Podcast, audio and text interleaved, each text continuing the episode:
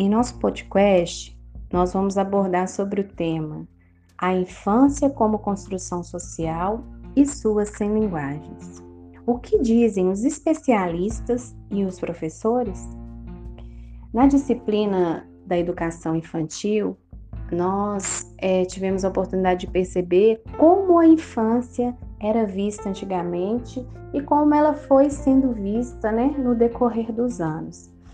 É, a criança antigamente não tinha o direito de se expressar, as crianças até viviam no meio ali dos adultos sem poder se expressar e sem poder aprender algo no qual ia trazer um certo desenvolvimento para a sua idade. E observamos que com o decorrer dos anos, né, é, as crianças começaram a ser vistas de forma diferente, sabendo que os locais, né, onde que as crianças iam ficar, não seria um lugar somente para cuidados, mas lugar que pudesse, né, trazer para elas é, aprendizagem e desenvolvimento.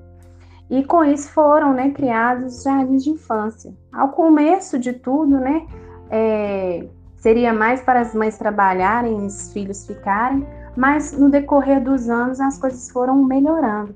E quando nós vemos sobre as 100 linguagens, nós observamos que a criança já começa a ser vista como um ser potente, né? Como alguém que consegue manifestar as suas diversas formas de saber, né? Diante de uma só brincadeira, de um só contexto, a criança desenvolve série, séries e mais séries de linguagens. E para agregar mais conhecimentos, nós vamos ouvir o que dizem as professoras Loren, Núria e Maria Aparecida.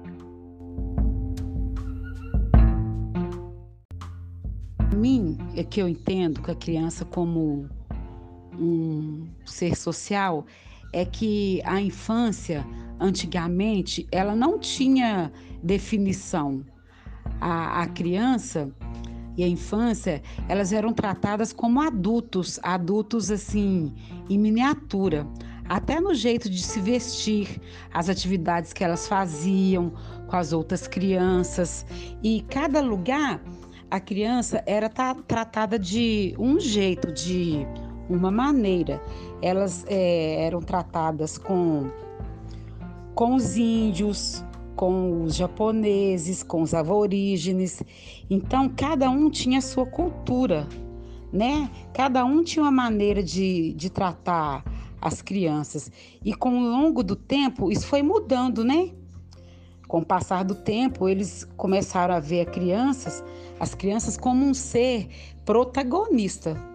Então eles mudaram os pensamentos deles. Eles viram as necessidades que as crianças tinham de brincar, de terem outras atividades e foram mudando todas é, a maneira, toda maneira de criar a criança.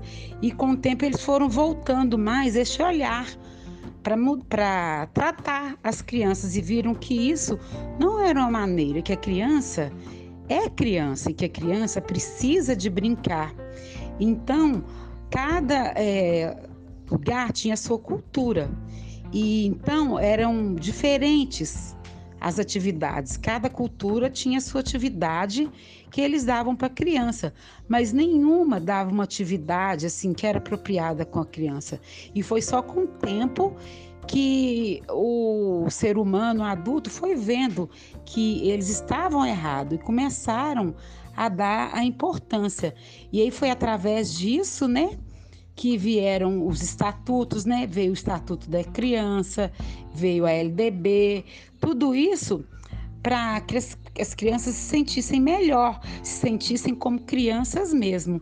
E a partir disso foi mudando, né, os direitos das crianças. E isso é que eu entendo como a criança ser um, um ser social.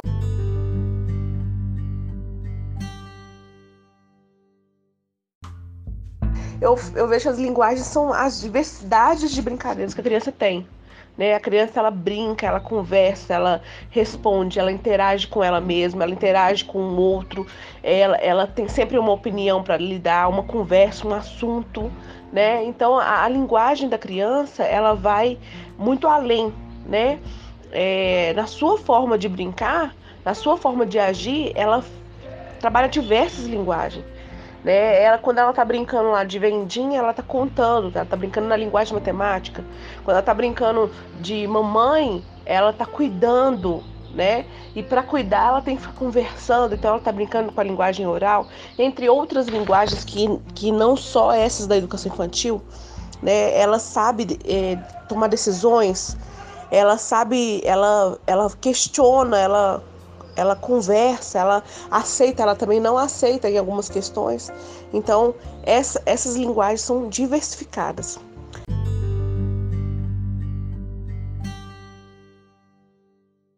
Antigamente, é, as crianças eram. Lembro bem, é, quando eu comecei a dar aula. A gente entrava para a sala de aula com tudo pronto e preparado, passava para elas, e elas não tinham vez nenhuma para expor suas ideias, né? E, e era só assim, era copiar do quadro, ler repetidas vezes. Hoje em dia não, hoje em dia elas já trazem uma, uma rica é, bagagem né, de casa. Então é, foi observado né, que elas têm várias linguagens, né, na qual o professor tem que aproveitar né, para poder trabalhar em sala de aula. Né? A gente está falando mais de educação infantil, né? Então, é, cabe ao professor né, trabalhar atividades dentro de, dessa perspectiva né, de, de, linguagens múltiplas, para que as crianças né, é, tenham condições de utilizar e identificar essas linguagens. A dela né, e também dos colegas. É, e também cabe né, à, comunidade escolar é, é observar né, melhor, acolher né, e dialogar com essas crianças. Então, né, essas atividades podem, é, podem ser trabalhadas de várias formas, né? Na dança, no, no nos gestos, na música, é, é, com o corpo, né? É, trabalhar também com é, a fala, né? a escrita. E, e cabe ao professor mediar esse processo, né? Para a criança, para a criança ter condições de entender melhor a sua própria linguagem e a dos seus, dos seus colegas de classe.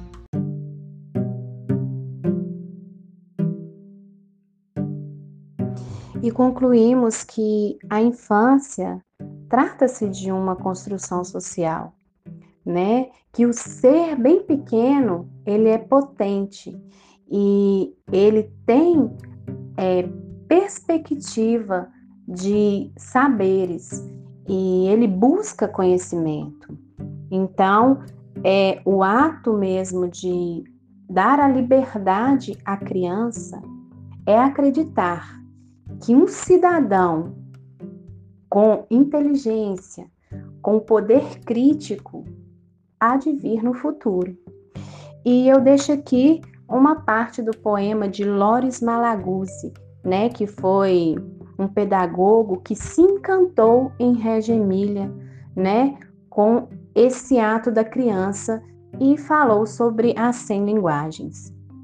A criança é feita de 100 a criança tem cem mãos, cem pensamentos, cem modos de pensar, de jogar e de falar, sem sempre, sem modos de escutar, de maravilhar e de amar. Então, essa é a criança, né? Essa é a infância, aquela que tem a liberdade de se expressar em suas cem linguagens.